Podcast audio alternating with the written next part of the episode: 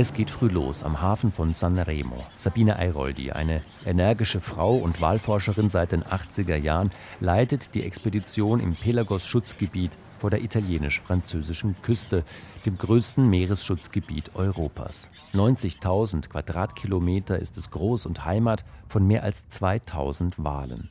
Die sind in Gefahr.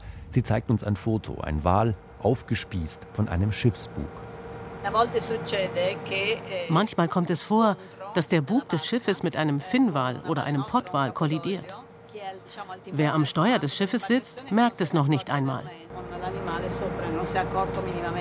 Der Schiffsverkehr nimmt weltweit zu, mit ihm der Lärm im Mittelmeer. Wale orientieren sich über das Gehör.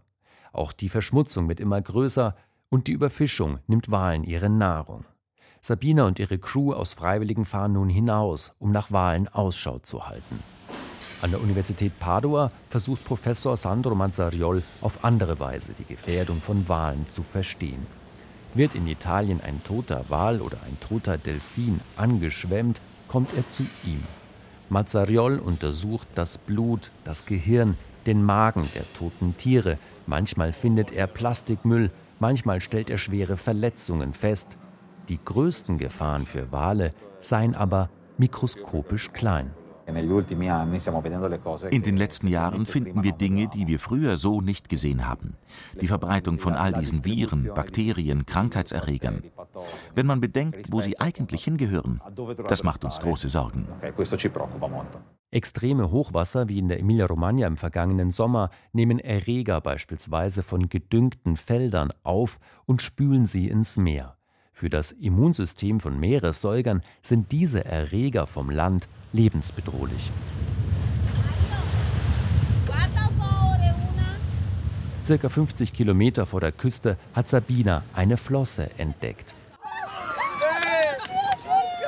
Da springt ein Finnwal, knapp 20 Meter ist er lang.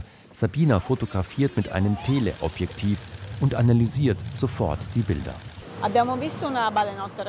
Wir haben einen Finnwal entdeckt und auf der Finne hat er eine weiße Markierung. Keine natürliche, eine Narbe, entweder von einer Schiffsschraube oder wahrscheinlicher von einer Angelleine.